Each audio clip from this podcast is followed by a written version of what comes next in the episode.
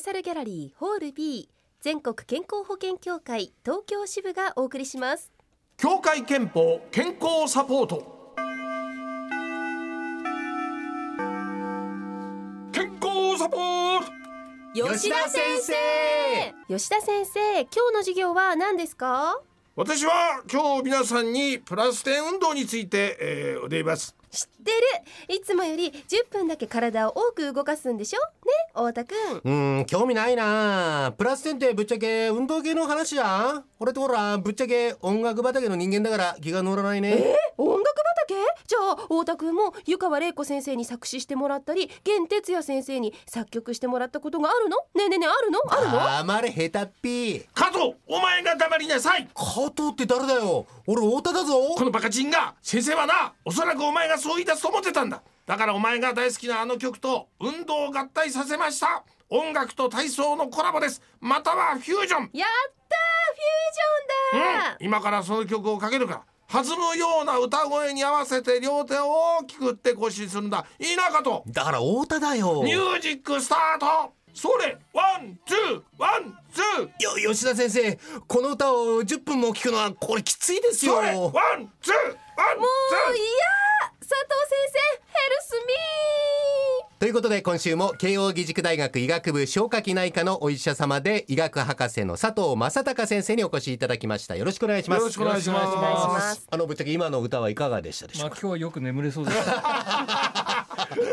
悪夢じゃないんだ悪夢で眠れないんじゃないんだはいはい、えー、さて今月の協会憲法健康サポートはまとめテストを行っております、えー、回答者は10万人に2人しかいない奇跡の歌声言われてる吉田照美さんと室照美さんのコンビですはいそして2人の歌にいつも歯を食いしばって拍手を送っていらっしゃるリスナーのあなたもお考えになってくださいありがとう仲間だよ仲間ね、佐藤先生には今日も解説をお願いしますよよろしくおろしくお願願いしまいしますす。いけない自己紹介が遅れましたい秀明の日は頻繁に検診を受けてます嘘だ健ろ康に前向きですの日文化放送アナウンサー太田秀明です三週目だって少し面白くなってきたね。ー毎回こうなんかやるかなと思ってるから、ね。めげませんよ繰り返されるとちょっとおかしくはなっいてくるよね。、さて先週は生活習慣病の予防や改善につながる大事な8つの生活のコツについて伺いました今のコントにあったプラス点もその一つです、えー佐藤先生もプラス点は効果があるとお考えなんですよねもちろんです。はいうん厚生省の検査によるほとう、えープラス点によって死亡のリスクが2.8%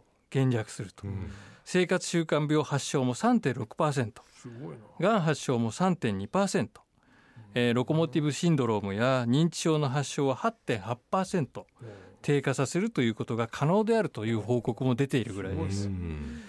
さらにあの減量の効果としてもプラス点を1年間持続することによって1.5キロから2キログラムの減量が、あー期待できるとも言われています。で今みたいにその音楽に合わせて両手を振ってですね、10分更新するなんていうそういう運動は先生いかがなんですか。も効ちろ果あんる。もちろん期待できると思いあまあす。そうですか。うんまあ歌が良くなかったけどルねビ。ちゃん温度でも期待でき る、ということであの温度ではなくて動かす方が動かすのね。音楽は何でもいいんだよね。はいわかりましたでは今週のまとめテストに参ります第1問ですプラス点や減塩は生活習慣病の予防改善に効果的とお伝えしてきたんですがそもそも生活習慣病と呼ばれる疾患にはどんなものがあるのか代表的なものを3つ挙げてください簡単ですかね室さんどうぞ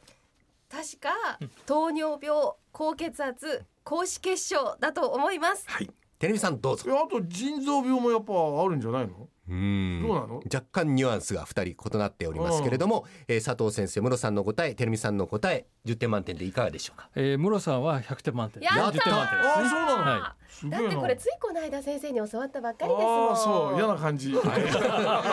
改めて佐藤先生正解をお願いします、えー、室さんがおっしゃったように高血圧症それから脂質異常症それから糖尿病この3つでありますね、はい腎臓病は入らないんだね。腎臓病は入らないです入ねらないんだうんはいあのまあ高血圧、糖尿病、これについてはピンとくる方多いと思うんですが、あの脂質異常症、これについてはピンとこない方もいらっしゃるかもしれませんけれども、この脂質異常症というのはどんなものなんでしょうか、佐藤先生。いわゆるこのここでいう脂質というのはコレステロール、まあこれには悪玉コレステロールというようなあ動脈硬化を進行させるコレステロール、それから動脈硬化を改善させる善玉コレステロール、これは HDL コレステロールという項目として載っているかと思いますそれから中性脂肪この3つですねこういったあ脂質と言われる物質が異常値を示すこれが脂質異常症と言われるものですねあの今お話に出たこの高血圧脂質異常症糖尿病こういったもののその3つの疾患に共通する例えば特徴なんてのは挙げられますでしょうか基本的にはあの症状がないということですね自覚症状がないそれからもう一つはこれこういうあの生活習慣病を放置しておくと将来的に心臓の怖い病気いわゆる心筋梗塞であるとか狭心症それからあ脳血管障害と言われるような脳梗塞こういった重大なあ疾患ですねこういったものにつながっていくという特徴がありますいやお話聞いてると油断してると命に関わるってことですねこれねそういうことですねねえでは第2問に行きますようんまたあんのはいはい自覚症状がないままに進行する生活習慣病は別名なんと呼ばれているでしょうか室さんちょたまにはテレミさんからあじゃあうっかり生活習慣病うっかりをうっかり子供じゃないんだえちょっとあの横文字でじゃあ室さん言って横み文字だって私もええ覚えてないでしょこれ、はいはい聞いたこれ自覚症状がないあたりがヒントになったりしますそうなのよ自覚症状がないあたりがあダメだなんでな出ないですかお父さんはいお父さんんでは佐藤先生から正解発表お願いしますサイレントキラーですあ自覚症状がないっていうまあ密かに進行していくってことですねはい重大な疾患につながるということですねねえあーそういうあれや習った気がするそうねでしたあの自覚症状がない生活習慣病サイレントキラーを早く見つけるためにはどういう方法があるのかということですか、まあこれはやはりこれまでもお話ししてきたように健康診断ということになりますね特に血圧の測定はいそれから血液検査心電図こういったところになりますね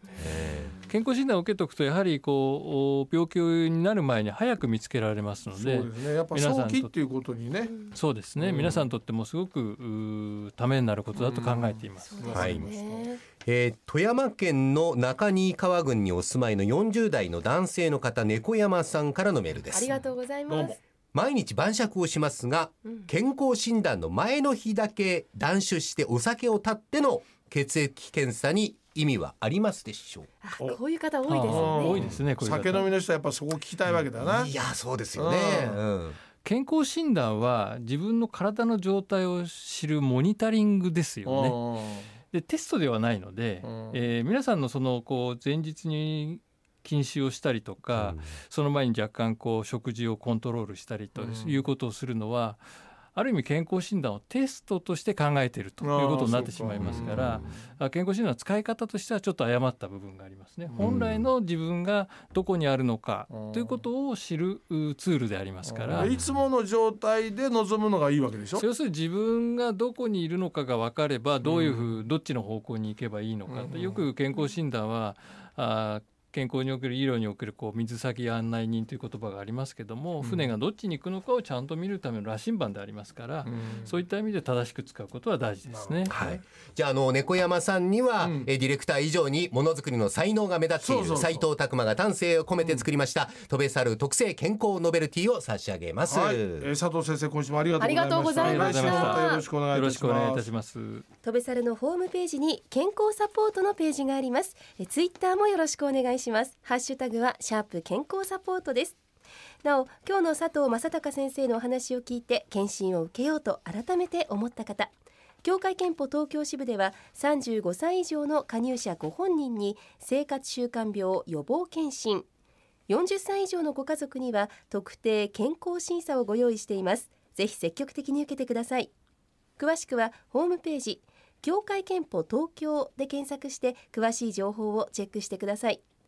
業界憲法以外の健康保険に加入している方は加入先にお問い合わせください飛べ猿ギャラリーホール B 水曜日は協会憲法健康サポートをお送りしました